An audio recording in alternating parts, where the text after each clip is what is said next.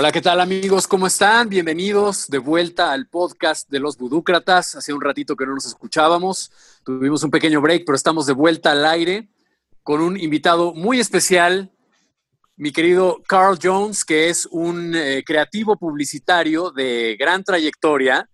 Él nació en Gales, pero se crió en Canadá, pero se desarrolló profesionalmente en México y luego se regresó a la Gran Bretaña y ahora es un académico que lidia con temas de semiótica y todo este tipo de cosas. Pero bueno, Carl Jones fue, no están ustedes para saberlo, yo para contarlo, pero él fue jefe de ambos co-conductores de este podcast en BBDO, una agencia publicitaria muy famosa allá en los tempranos años 2000.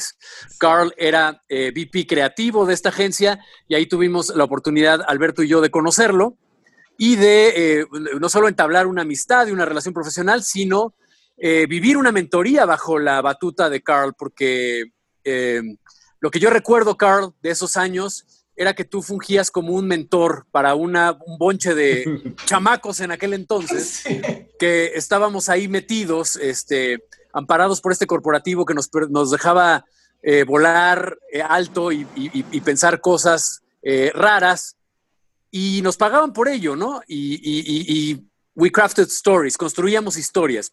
Entonces, eh, me da mucho gusto darte la bienvenida a este podcast, mi querido Carl. Gracias por estar aquí. No, gracias por la invitación. Y estoy en México ahora, que está bien. Perfecto. Buenísimo. Y bueno, y mi, bueno, yo soy Rodrigo Cosío, no me presenté al inicio, pero eh, aprovecho eh, esta presentación para presentar de nuevo a mi co-conductor, que es Alberto Nava, el fundador del concepto de los budúcratas. Él creó este concepto hace 15 años y ahora se está materializando en este podcast. Y Alberto, bienvenido. Cuéntanos un poquito de qué se va a tratar el podcast del día de hoy. Pues primero decirles que estoy súper contento de, reunirnos otra vez con Carl. Eh, en efecto, pasamos una temporada sobre todo muy divertida, ¿no? Este, mi primera experiencia en una agencia de publicidad y, y en efecto Carl eh, fue eh, nuestro mentor y nuestro pastor. Y aprendimos muchísimo y nos divertimos muchísimo con Carl. Y ahora me da muchísimo gusto que esté con nosotros y que eh, haya aceptado la invitación de participar en este podcast al que en la línea pues, ¿no? Con, con, los títulos de nuestros episodios, el, el título del episodio de hoy es ¿En qué creemos cuando creemos en la publicidad. Y con esto, pues bueno, eh, le paso la, eh, la palabra a Carl. Bienvenido al podcast, Carl. Eh, cuéntanos o platícanos, ¿te, ¿te, interesaría contestar nuestra pregunta? ¿Nos quieres platicar qué has hecho en todos estos años después de, de estar tanto tiempo trabajando en agencias de publicidad, de ganar tantos premios nacionales internacionales? Platícanos, Carl. Ok, well, Qué buena pregunta y qué interesante. Mira, la publicidad es algo muy, muy complicado ah, y yo no sabía qué importante era la publicidad o cómo nos afecta como sociedad hasta que yo salí de la publicidad hace ocho años. Um, estoy, bueno, no salí de la publicidad, pero yo salí del puesto de vicepresidente y director creativo para ah, hacer mi maestría y estudiar la publicidad afuera de trabajar adentro, ¿me entiendes? La industria. Y me sorprendió mucho de que en Canadá están como enseñando cómo la publicidad afecta la sociedad y refleja. Entonces, publicidad es como un espejo que refleja cómo pensamos por ejemplo, en México, en la publicidad, usan mucho gente blanca o gente con rasgos europeos en la publicidad y el casting. Y la gente en la calle no son europeos, la mayoría, ¿no? Solamente 10% de los mexicanos uh, son uh, considerados co uh, Caucasians, ¿cómo se dice? Caucásicos. Caucásicos. Caucásicos. Güeros, exacto, güeros. Y, um, y 80% es como mezcla, mestizo, y, y 10% es indígena. Entonces, publicidad no refleja, como en otros países, en Gran Bretaña o en uh, Canadá, lo que ves en la calle, ves en la publicidad. Pero en México, la gente que ves en la calle no están en los anuncios. Tenemos un como mundo artificial ahí. ¿Y a qué crees que se deba eso, Carl? tu experiencia como alguien que tiene ojos de extranjero, que puede traer una perspectiva externa y que no tiene el, sesgo de los mexicanos, tú que lo ves desde fuera, ¿a qué le atribuyes esa característica de la, de la publicidad mexicana? Trabajando como 20 años, 25 eh, años como VP, Director Creativo, o no, 20 años como VP, Director Creativo en México, yo no entendí y uh, yo pregunté a ustedes, incluso los mexicanos con quien yo trabajé, ¿por qué, no ¿por qué los clientes no quieren mucha gente morena en los anuncios? Um, y nadie entendió, well, nadie entendió bien. Entonces, esa es la razón por que yo hice mi maestría y mi maestría era investigar por qué um, ¿por qué ponemos tantos huevos en los anuncios en México? Um, y básicamente, ¿qué descubrí? Y otra vez, esa es mi opinión. Uh, hay otra gente que tiene sus propias opiniones, pero que yo investigué y descubrí era que uh, llegaron los españoles y uh, ellos crearon estos pinturas de castas y esa era una forma de clasificar la gente basado en su fondo y el color de piel. Um, entonces, cuando tienes dos españoles casando, casaron y tienen hijo, esta gente es como arriba del pirámide. Y si eres indígena con una casas con un negro, entonces es uh, otro indígena, entonces estás abajo, ¿me entiendes? En esta pirámide que los españoles crearon. Entonces, y esta fue una forma visual de clasificar la gente. Y publicidad es muy visual. Y um, yo creo que esto influye mucho en, en como la creación del mexicano y el mito también de que es México. Um, y, y esta es normal en México. La gente no, no, no pregunta, la gente no cuestiona y ellos vean güeros en los anuncios y es like, ok, ya, los güeros y es la vida bien y creemos que estos papas son aspiracionales, ¿no? esa palabra, esa palabra que acabas de decir es clave, me parece. ¿Qué significa aspiracional, Carlos? ¿Puedes aclarar ese concepto, por favor? well, aspiracional es, mira, si el, la forma de pensar es que cuando la gente, el consumidor, vean un anuncio, que los güeros están comiendo algunos papas, el típico mexicano, eso es que piensa la gente en mercadotecnia, el típico mexicano dice, ah, entonces los güeros están comiendo esas papas, entonces si los güeros quieren comer, yo quiero comer también. So, este como convierte en, la, en el producto que es algo aspiracional, algo que la gente quiere porque uh, gente de un nivel más arriba de ellos están comiendo, entonces tú quieres comer. O sea, de alguna manera, las papas se vuelven un vehículo para que yo, mexicano moreno, me ponga en el nivel jerárquico de los güeros privilegiados. Ya, esta es la idea, ese es como el concepto. Y, y en mercadotecnia en México, todos están, no todos, pero la mayoría están, piensan así. Entonces, todos los anuncios en México están basados en esta estrategia de aspiracionalidad. claro. Aquí pareciera que hay, digamos, exacto, ¿no? los productos se convierten en vehículos para ganar estatus, ¿no? Yes, exacto. Me, recuerda mucho lo que pasa también en, en el ámbito de, de, la política cuando escuchamos eh, ese cliché, ¿no? De tenemos los gobernantes que merecemos ¿Pasa algo similar, Carl? ¿Tú crees que tenemos la publicidad que nos merecemos? No. no, no creo que merecemos. No, no, no. So, publicidad es un espejo y refleja lo que piensa la gente, básicamente. Porque cuando hablas de la gente de mercadotecnia, ¿no? Eh, ¿no? ¿no? habrá gente que piense que la gente de mercadotecnia es eh, gente malévola que está planeando, ¿no? Este, eh, mantener los estereotipos, ¿no? Eh, eh, o, difundir, ¿no? El racismo incluso. ¿Hay alguien al que podamos señalar y decir, a ver, ¿quién es responsable de que tengamos esta publicidad que podría parecer racista por momentos? ¿O qué estoy intentando hacer yo? Ah, porque estoy haciendo mi doctorado ahora en Londres y para mi maestría yo busqué por qué tenemos racismo y clasismo en la publicidad y ahora mi doctorado estoy buscando la solución.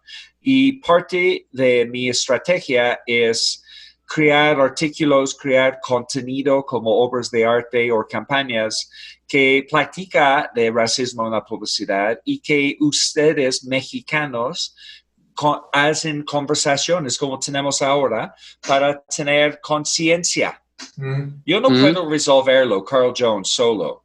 Entonces, ¿qué solamente yo puedo hacer es explicar mi opinión y hacer podcast con ustedes o publicar artículos que uh, acabo de mandarte links, uh, Beto, para que puedas compartir con gente, um, para que la gente esté consciente y cuando vean que sí, estoy de acuerdo, hay demasiados güeros en los anuncios y no entiendo por qué. Y también los creativos de las agencias, los jefes de agencias, incluso la gente del lado de cliente, los de mercadotecnia, si ellos están conscientes que la publicidad no refleja que están usando demasiado la estrategia de aspiracionalidad y que consideran poner morenos o gente que ves en la calle en los anuncios. Y la verdad, México está mejorando un poco, que cuando nosotros estuvimos juntos hace 10, 15 años trabajando, pero no creo que es suficiente y necesitamos hacer más esfuerzo.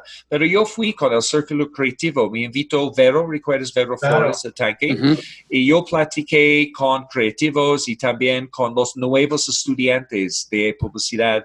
Y si la nueva generación entienden son más éticos, ¿me entiendes? Que si entienden que ese es un problema, ellos no van a permitir uh, que esto pasa cuando ellos crean publicidad. Creo que es difícil en mi generación porque uh, bueno, la, gente, es difícil cambiar eh, los trucos de un perro. En inglés tenemos este dicho, ¿no? You can't change, teach an old dog new tricks. Y creo que es mejor, so mi estrategia es hablar con gente joven, la próxima generación que trabaja en publicidad, para que ellos estén conscientes y hacen los cambios. Fíjate, Muy bien. esa pregunta, hace rato que antes de que empezáramos a grabar, Rodrigo, justo estábamos platicando de eso, Carlos y yo, y yo le decía que algo que yo le quería preguntar es si él creía que la, publicidad eh, eh, podría tener un papel eh, de cambio social, pues, y si, no es la publicidad esta herramienta del capitalismo, ¿no? Una herramienta que nada más busca maximizar las utilidades, ¿no? De las empresas. Pero Carl me, me estaba comentando algo, algo, muy interesante, pues, o sea, la herramienta de la publicidad existe no solo, digamos, en el capitalismo, pues, sino en otras, en otras ideologías, pues, ¿no? O sea, la propaganda nazi, no sé, Carl, eh, eh, ¿cómo me estabas platicando, no? Que en, muchas, en muchas ideologías también funciona y existe la publicidad, ¿no? Ya, entonces yo mandé el link a una jornada, yo era un editor invitado. especial solamente para la edición. Y la edición, el título era uh, Advertising for the Human Good. Publicidad para el buen humano.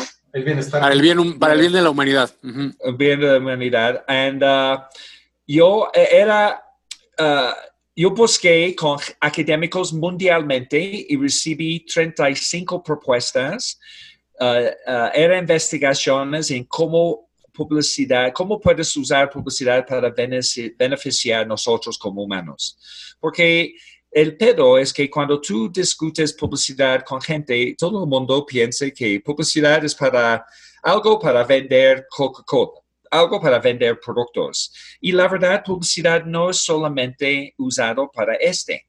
Entonces, por ejemplo, en China, China es comunista y capitalista, pero ellos usan publicidad ahora, por ejemplo, Ah, porque ellos cambiaron su ley. Antes la ley en China era que los chinos pueden tener un bebé, pero ahora están descubriendo que ellos necesitan tener una población con crecimiento más grande porque uh, para, para mantener su crecimiento como país. Entonces, la solución es permitir que los chinos ahora pueden tener dos bebés.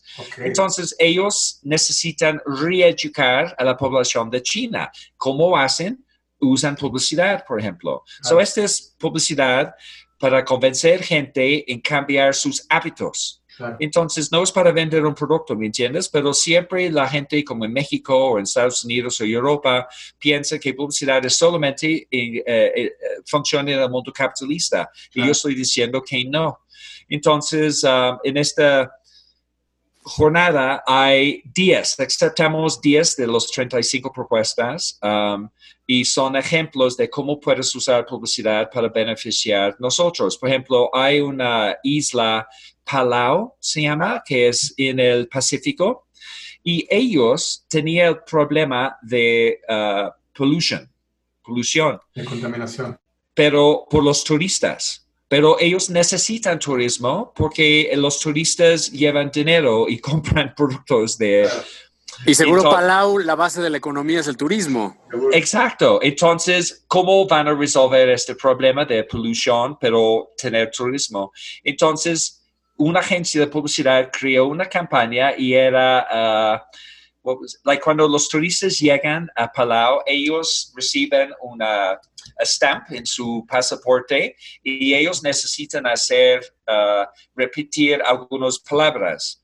Diciendo que cuando lleguen a Palau no van a tirar basura y si hay basura ellos van a uh, guardarlo y no van a tocar el coral y cosas así. Entonces, esta fue una buena forma de permitir que lleguen los turistas, pero educan los turistas y el país está beneficiado y, no es... Um, ecológicamente no hay, no hay problemas o menos problemas. Y esto fue por publicidad. Entonces, son ejemplos donde puedes usar la publicidad para beneficiar a nosotros y no publicidad, no solamente para vender productos. Eso es como quiero decir. Ese, ese, punto que tocas, Carl, es muy, es muy interesante. Eh, recientemente leí un libro y bueno, y tomé el curso de, seguramente lo conoces, a Seth Godin. Tiene un, ah, tiene un, eh, tiene un libro eh, y un curso que se llama Modern Marketing, ¿no? Eh, el marketing moderno. Y justamente habla de eso. Él abre, él abre el libro y abre el curso diciendo, mira, la gente cree que el trabajo de un marketer es vender cosas. No, el trabajo de un marketer es hacer que un cambio suceda. Lo que estás tratando de lograr es generar un cambio en la conducta, en las percepciones, en los hábitos, en lo que sea de las personas.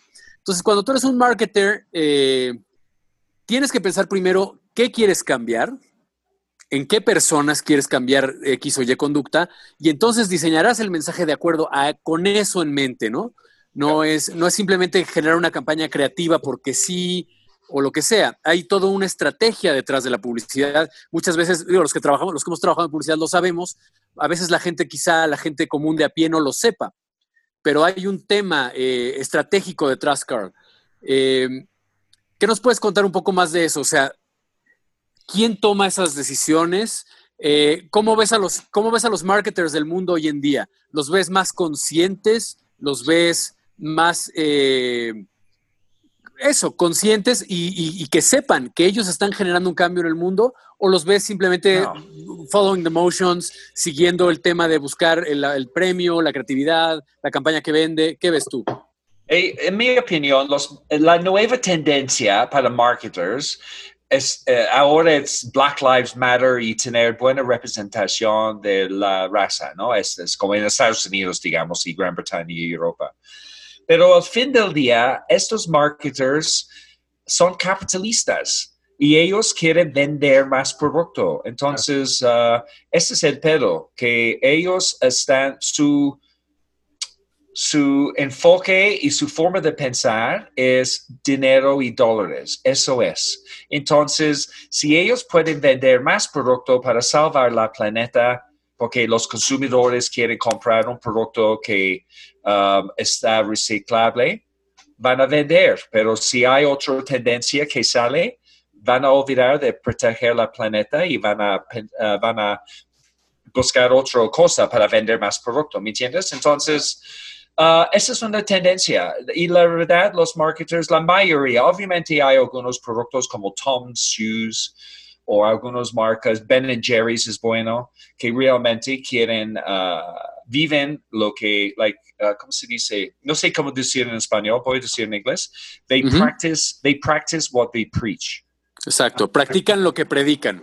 Exacto, y, hay algunas marcas que son así, pero la mayoría no. Ellos solamente quieren vender más producto y ganar más dinero. Y uh, es tristemente así es el mundo de capitalismo, pero otra vez hay otros tipos de ideologías en el mundo que no solamente uh, crean mensajes para vender producto. Exacto. Yo, yo te quería preguntar, Carl, eh, se ha hablado eh, de que los consumidores se han vuelto más sofisticados, ¿no? Que los consumidores también eh, van aprendiendo y, los, y del lado de los consumidores se empieza a ganar conciencia. ¿No será que, que, el cambio sea más fácil de lograr si viene del lado de los consumidores? Y si es de esa manera, ¿qué papel puede tener eh, eh, la publicidad o, incluso tus propios alumnos que, que, toman clases contigo en la universidad, ¿qué papel les toca a ellos para, no sé si, si podemos hablar de educación del consumidor o cómo, te suena esta idea? Um, los consumidores, yo soy consumidor, ustedes son consumidores y nosotros tenemos poder. El peso es tu forma de votar. Tú votas con tu peso. Y yo sé que nosotros sí tenemos poder. Um, y también las nuevas generaciones, la generación Z, que son los jóvenes de 18 años ahora, ellos saben, um, ellos uh, tienen demasiada información. La verdad, ellos están sobreinformados.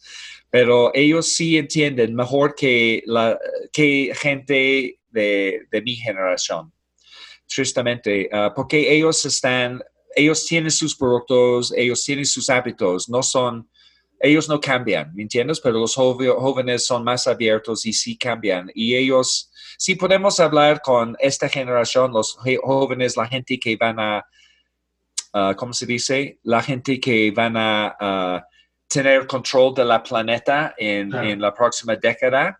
Entonces, uh, si podemos hablar con ellos, uh, está bien. Y ellos están votando con su dinero. Yo creo que estamos en el paso, pero estamos platicando otra vez del mundo capitalista.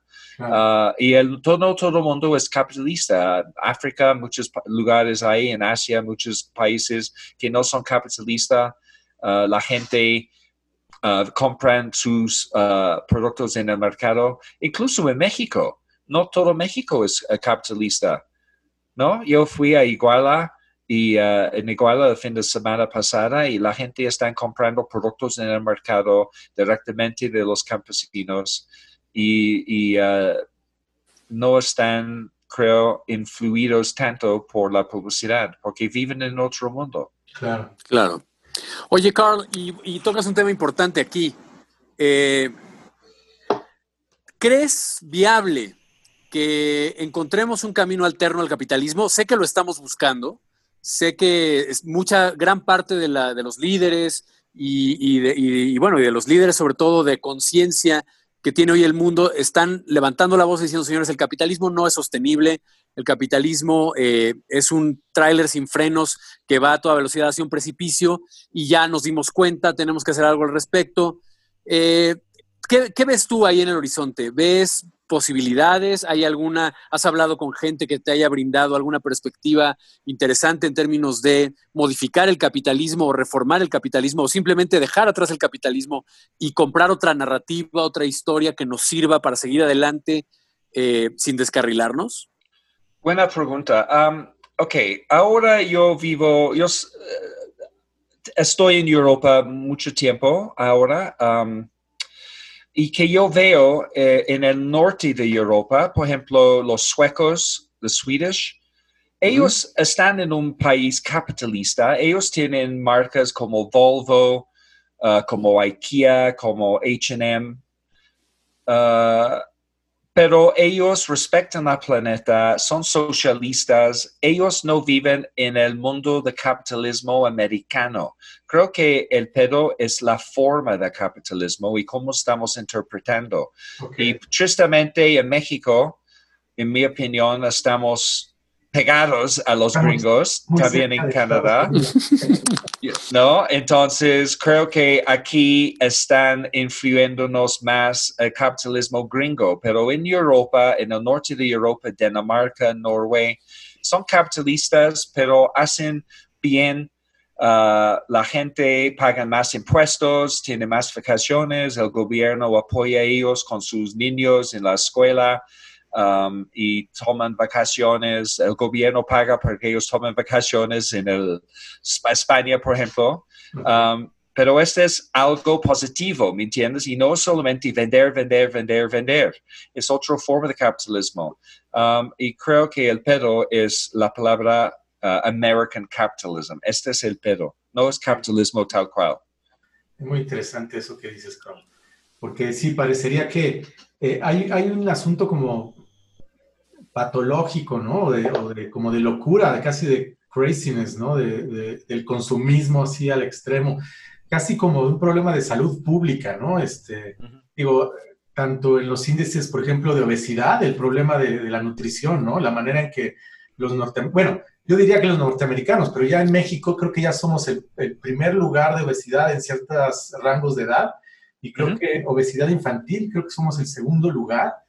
Eh, o sea, hay, parecería que hay un momento en el capitalismo, o, o más bien en su faceta de consumismo, donde eh, ya estamos como viendo un fenómeno de, salud pública, pues, ¿no? Este, no sé si también, digamos, podamos compararlo como el fenómeno de, los eh, problemas de adicciones, ¿no? O alcoholismo, drogadicción, etcétera, pero parecería que hay algo... O azúcar. Ah, o el azúcar, ¿eh? un asunto... El azúcar.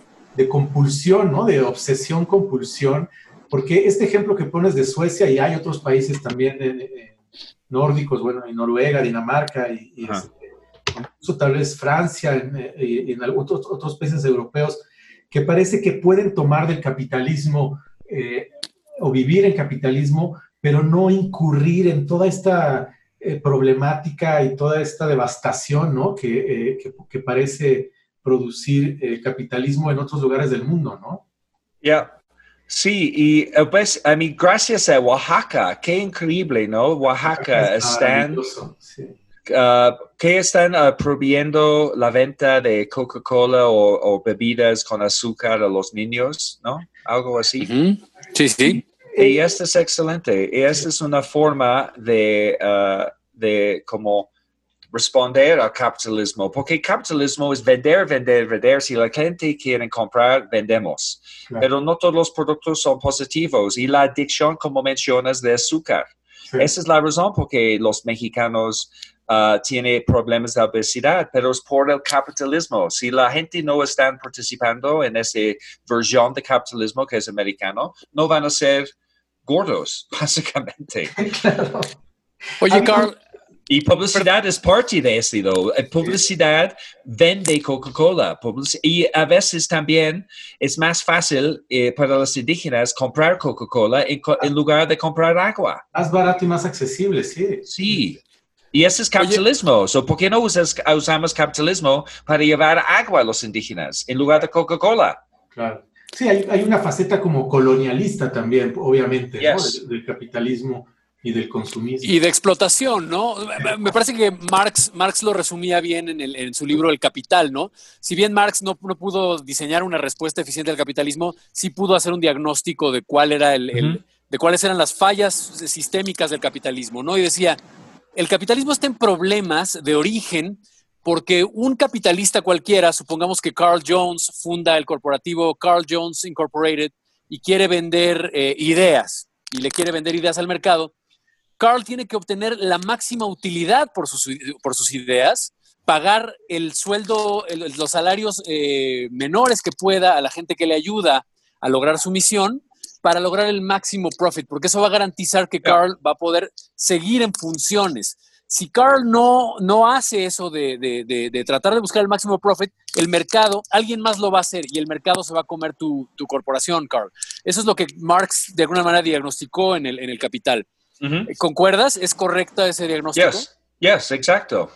Yes, de, de Marx, yes, exacto. Marx, antes y con ustedes, yo recuerdo actualmente cuando estuvimos trabajando, porque yo era más ignorante, la verdad, perdone, pero ustedes eran más académicos que yo en esta época y bien educados ustedes, y ustedes entendieron ese. Yo no, yo salí de Canadá, yo fui a una escuela para aprender cómo crear publicidad sin aprender de las consecuencias de la publicidad, pero por lo menos ustedes entendieron de Marx. Para mí, Karl Marx era comunista y era negativo y mal.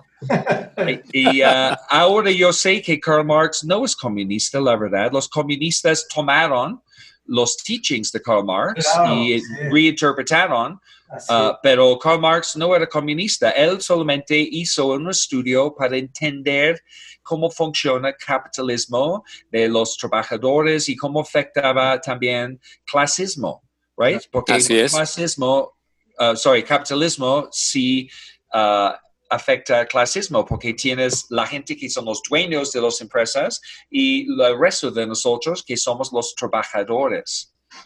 Vamos Así es. Vamos right. y entonces ahora yo entiendo y puedo tener conversaciones como esta con ustedes pero antes, hace 15 años, no fue posible para mí discutir así, porque yo no entendí bien. Yo era a favor del capitalismo, era lo mejor y publicidad era lo mejor y no había pedos con publicidad. Ahora yo sé, yo amo publicidad, pero yo quiero evolucionar la publicidad para que somos más conscientes de, o conscientes con de las consecuencias de los mensajes que estamos creando.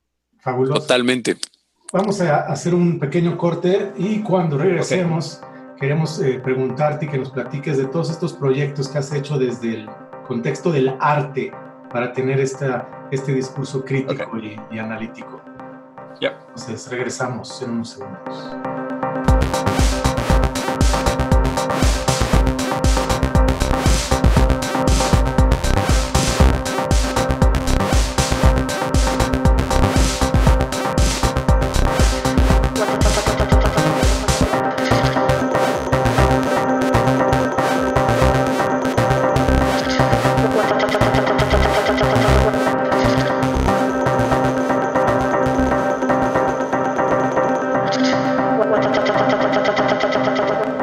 Bien, pues estamos de vuelta aquí con Carl Jones en el podcast de los Budúcratas, teniendo una conversación muy interesante eh, con un personaje muy querido. Carl eh, es una figura de la publicidad en México, ganó muchos premios, dirigió el, aspecto creativo de una de las agencias más importantes de México y luego se fue eh, a, Gran Bretaña a, estudiar, se ha vuelto un académico de la semiótica. No obstante, ah, hubo un inter en tu, hubo un inter en tu carrera, Carl, en la que te enfocaste en proyectos artísticos. Yo recuerdo que tú, a ti te apasionaba el arte. De hecho, eh, tu trayectoria publicitaria comenzó como director de arte, así se llama el cargo que tú ejerciste como creativo en tus inicios, que es la persona que toma las decisiones básicamente visuales de la campaña.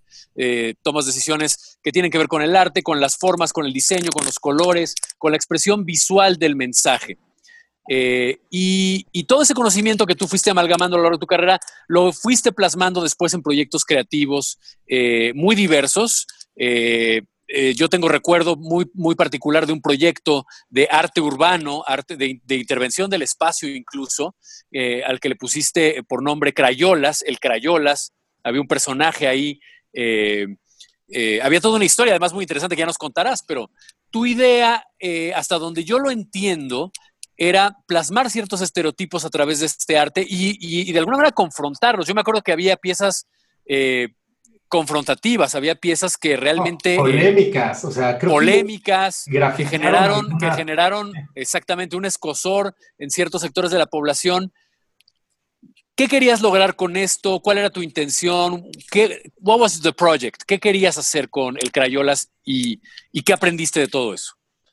Uh, ok, so yo fui a estudiar arte um, en Canadá en los ochentas y descubrí que no puedo ganar dinero pintando, pero en la misma escuela había un curso de publicidad. Entonces yo tomé el curso de dirección de arte y descubrí que yo puedo aplicar las técnicas de, que usamos eh, como artistas uh, para vender productos. Entonces yo feliz que puedo tener una carrera ganando dinero, ¿no? Y mi familia también. Llegué a México y um, que me sorprendió mucho que los mexicanos, todos los creativos, siempre eh, hicieron otra cosa. Había creativos con nosotros que escribieron poemas y cosas así, gente redactando. Y yo decidí, ok, yo voy a explorar mi lado artístico. Y yo empecé a pintar mis observaciones de México. Y yo vi cosas racistas, yo vi cosas de corrupción de los policías, los tamarindos, también la religión en México. La religión, claro. Um, entonces, yo pinté estos en una forma mexicana que era ex votos, que era un visual contexto, claro. muy tipo publicidad, porque eso es como hacemos en publicidad, ¿no? Crear mensajes usando estos dos elementos. Um, pero las galerías en México no querían exhibir mi trabajo, porque yo era gringo uh, criticando México y ellos dijeron no. Oh, y, la religión, ¿no? Que México es un Yeah. conservador, ¿no? Right, exacto. But si un mexicano está criticando México, este está bien aquí. Entonces yo pensé, ok, so ¿por qué no voy a decir que alguien más, un mexicano, está haciendo estas observaciones de la cultura? Y salió el Criollas y fue un exitazo y los, las cosas de El Criollas fue uh, publicado en la prensa y eventualmente para mí el arte no era las pinturas que yo hice, pero era salir en la prensa. Y Claro. este artículo que salió en la prensa convirtió en mi arte. Sí. Entonces, mi punto es que eh, este proyecto creció orgánicamente, porque recuerdas que yo no era muy educado en el mundo académico, sin las teorías y todo eso. Cuando yo decidí hace 10 años de entrar al mundo académico, uh, yo terminé con el proyecto de El Creolas, pero yo aprendí teorías de gente como Foucault, de Marx, um, uh, oh my God, Chomsky, gente así, y, y yo apliqué esas ideas a mi, mi arte. Antes de estudiarlos, claro. Well, yeah, pero después, ¿me entiendes? Um, para, y yo, ent- yo, like, I, I, yo entendí mejor lo que yo estaba haciendo y Exacto. había razones. Exacto. Entonces, el proyecto de El Criollas creció porque yo estaba metiendo mi proyecto El Criollas en, la- la- eh, en mis estudios. Entonces, yo estaba aplicando Karl Marx a El Criollas o yo estaba aplicando uh, la semiótica a El Criollas. Entonces, uh, mi forma ahora de hacer mis obras de arte son informadas por mi investigación y por teorías de comunicación y, y medios. Entonces, ¿qué yo hago? Es arte atrás de investigación o art, uh, art through research. Ok. Ok. Y eso es que Entonces- yo hago ahora. El mecanismo es que tú investigas los conceptos y los conceptos te inspiran de alguna manera, eh, generan algunas imágenes en tu mente de cómo Yeah. podrías expresar el concepto a través de un medio artístico, ¿correcto? Exactamente. Entonces, el último proyecto que acabo de hacer era la mirada digital o the digital gaze. Y yo estaba cuestionando el poder de Google y yo que- quería investigar cómo es Google en China, cómo es Google en uh, Saudi Arabia, qué es, cómo es Google en Rusia.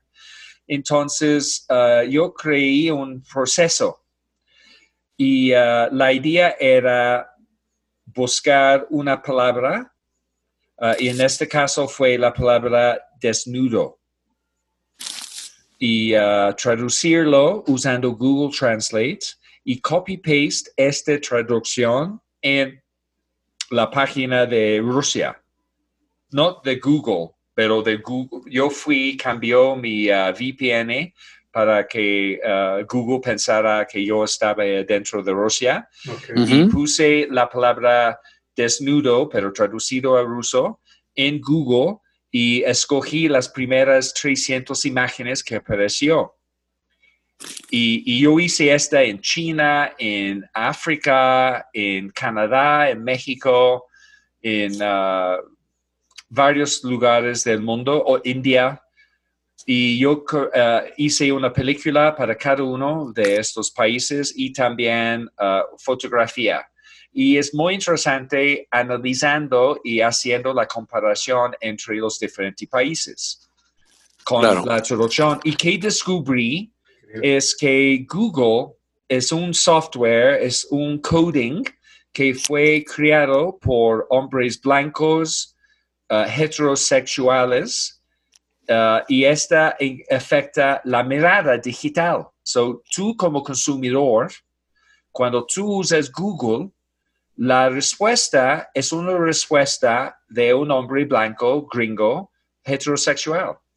¿Entiendes? Porque ponemos mucho fe en, los, uh, en Google, en los uh, uh, laptops, incluso en los celulares.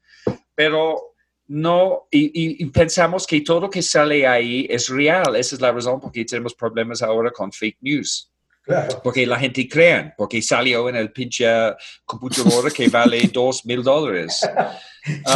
Más vale que sea real. Exacto, pero no pensamos en, la idea que uh, las computadoras, que Internet es una forma de colonización, porque es creado por los americanos, es creado por uh, esta gente y es su forma de ver las cosas, ¿me entiendes? Si tuvimos negros o gente en África creando software, vamos a tener posible diferentes tipos de software y diferentes tipos de ver el mundo. Pero ahora todo el mundo y por el COVID estamos metidos y usando incluso Zoom. Fue creado por los americanos y es una forma de colonización, porque si tú no tienes dinero, no puedes tener acceso a, estos devices como un celular que cuesta un millón de dólares. Y, um, y, y, no puedes participar en este mundo donde estamos tú y yo. Entonces, es una forma de separarnos también, dividirnos. So, uh, esto es que estoy investigando, anyway, con uh, mi, mi, arte y, mezclar arte con teorías y, formas filosóficas. Tocas un tema muy, muy, que a mí me interesa mucho, Carl, eh, el tema del, de los algoritmos y de cómo los algoritmos tienen una, tienen una agenda de alguna manera, ¿no? Eh, Yuval Noah Harari eh, habló en su último libro, en, no, recuerdo si fue en Sapiens, no, fue en 21 lecciones para el siglo XXI, habla de la urgencia de que los seres humanos nos, eh, este viejo adagio de Sócrates, ¿no? De conócete a ti mismo.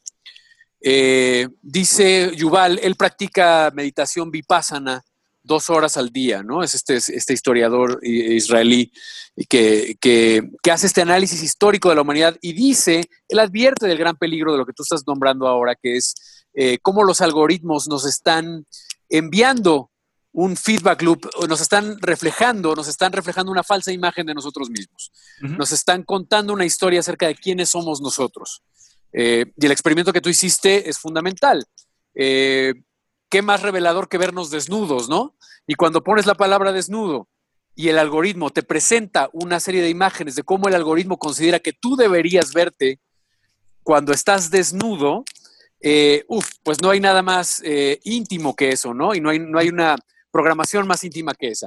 Entonces Yuval dice, les lanza una, una advertencia a los jóvenes, les dice, este, esta vieja advertencia o este viejo consejo que dio Sócrates, conócete a ti mismo, ahora es más vigente que nunca. ¿Por qué? Porque si no te apresuras a conocerte a ti mismo, los algoritmos se van a encargar de moldear esa imagen de ti mismo. ¿Estás tú de acuerdo con esa tesis, Carl? Yeah, yes. Yo no puedo expandir, pero sí estoy de acuerdo. yo, yo nada más quería acotar que, que Yuval no patrocina este podcast. Porque básicamente lo hemos mencionado, creo que ya en todos los episodios. Es un autor que, digamos, nos da tela de dónde cortar, pues, y este. Y aunque pensé que íbamos a librar el episodio sin mencionarlo. no, fue inevitable. me parece que cayó muy bien. Eh, porque este, este experimento o esta investigación que hiciste a mí también me parece fascinante y me parece que también eh, justamente nos da una ventana, ¿no? A ver cómo eh, la gente que crea estas herramientas, ¿no? La, eh, herramienta misma distorsiona, ¿no? O influye en la realidad, ¿no? No, no son ópticas, no son ópticas este, neutrales, pues. y me pareció cuando, cuando yo conocí este, cuando leí de tu proyecto, Carl, me, me, pareció genial y me, y me, pareció que, pues que además también está alineado con, yo, yo creo que intuyo una conexión, ¿no? Desde, desde Crayolas y ahora con Digital Case. Y, y lo que yo te quería decir es que eh, yo creo que incluso si después eh, de hacer Crayolas, eh, hiciste tu maestría y empezaste a leer a todos estos teóricos, a Marx, a Foucault.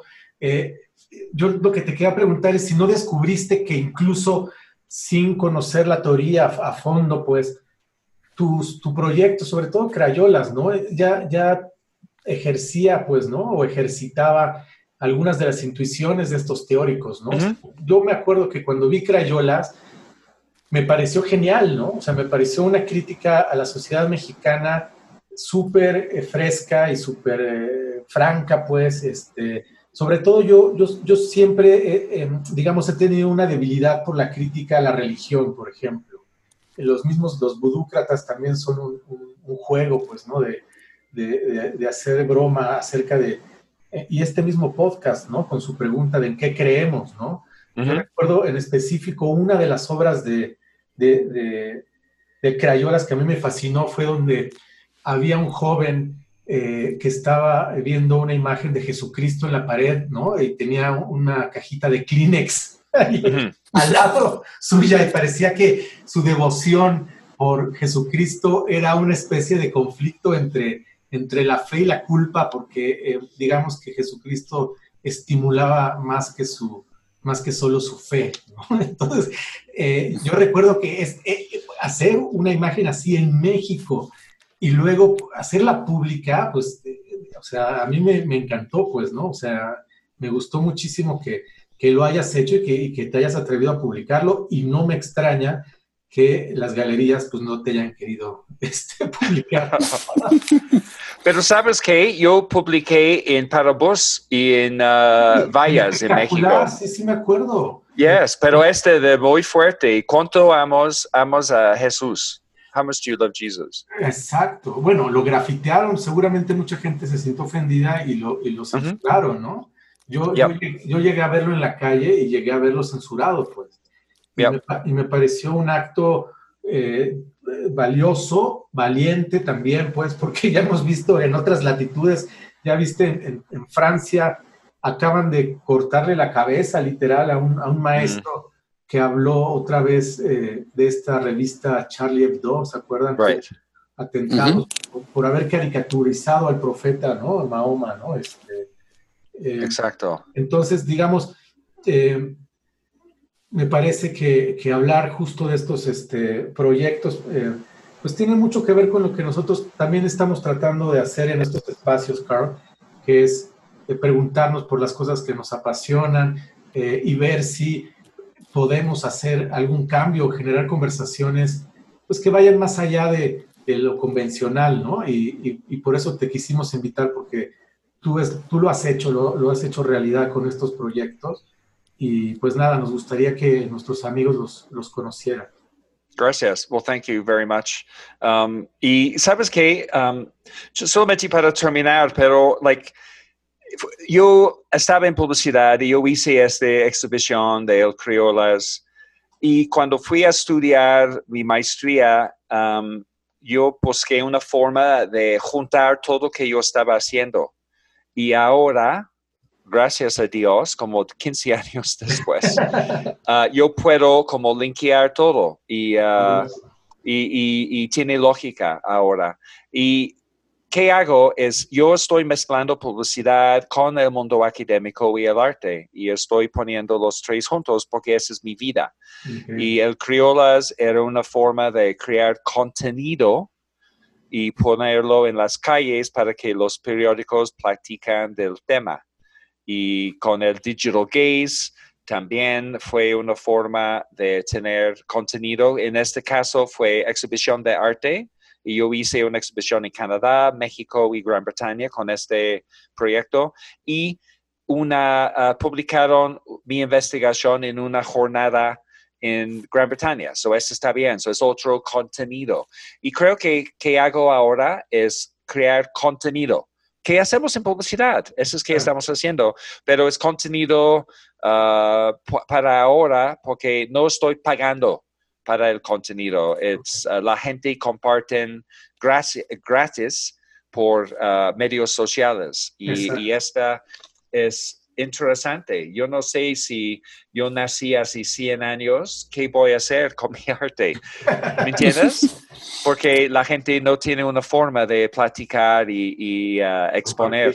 Pero compartirlo, exacto, pero ahora están haciendo este. So, para mi doctorado y para uh, mi investigación, uh, yo estoy creando contenido ahora para que ustedes mismos mexicanos puedan discutir y decidir la futura de la publicidad en eh, México. Y si está bien poner gente blanco en la publicidad, then está bien. No es un problema si los mexicanos discutieron y decidieron que no, queremos que los güeros uh, están en la publicidad. ¿Me entiendes? No es mi forma, no es mi solución. Yo creo que los mexicanos resuelven, pero uh, lo que yo hago es crear contenido para que ustedes platican. Generar la conversación, ¿no? De alguna manera. Tú estás generando la conversación, Carl. Yeah, yes. Ese es como mi reto y esa es mi uh, dirección ahora, sí. Pues coincidimos totalmente, porque lo que hacemos también en este espacio y en nuestro experimento de Budúcratas es preocuparnos más por las preguntas que por tener respuestas. O sea, crear conversaciones, cuestionar las cosas y, dejar que la gente saque su conclusión y, en fin, eh, y sí, digamos, eh, eh, apasionarnos y buscar gente que sabemos que, que, tiene pasión por su tema como tú, Carl. Y la verdad es que, bueno, te agradecemos muchísimo que hayas este, aceptado nuestra invitación y estaremos muy pendientes también de tu proyecto de doctorado para, para platicarlo y compartirlo.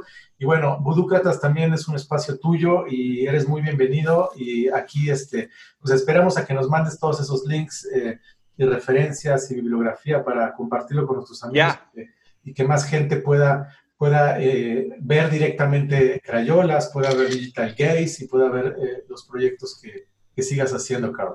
Ok, muy bien. Gracias, eh, y gracias por invitarme. Qué gusto tenerte en este podcast. Ha sido un gustazo, bueno, reconectarnos. En, promedio nos vemos una vez cada dos años o algo así. Eh, hoy por COVID no nos hemos encontrado en persona, pero bueno, ha sido un encuentro muy agradable en la distancia una conversación muy sabrosa, como sabíamos que íbamos a tener. Te agradecemos mucho que vengas a compartir con nosotros tu experiencia, tu conocimiento, tu buena onda y tu visión de las cosas que puede generar eh, conversaciones que nos lleven a entender las cosas de otra manera. Entonces, mil gracias, Carl. Un gustazo. Un abrazo, Carl. A todos nuestros podcast escuchas, muchas gracias. Nos escuchamos muy pronto en la próxima edición de Budúcratas. Thank you. Gracias. Eh. Un placer. Igual. Chao.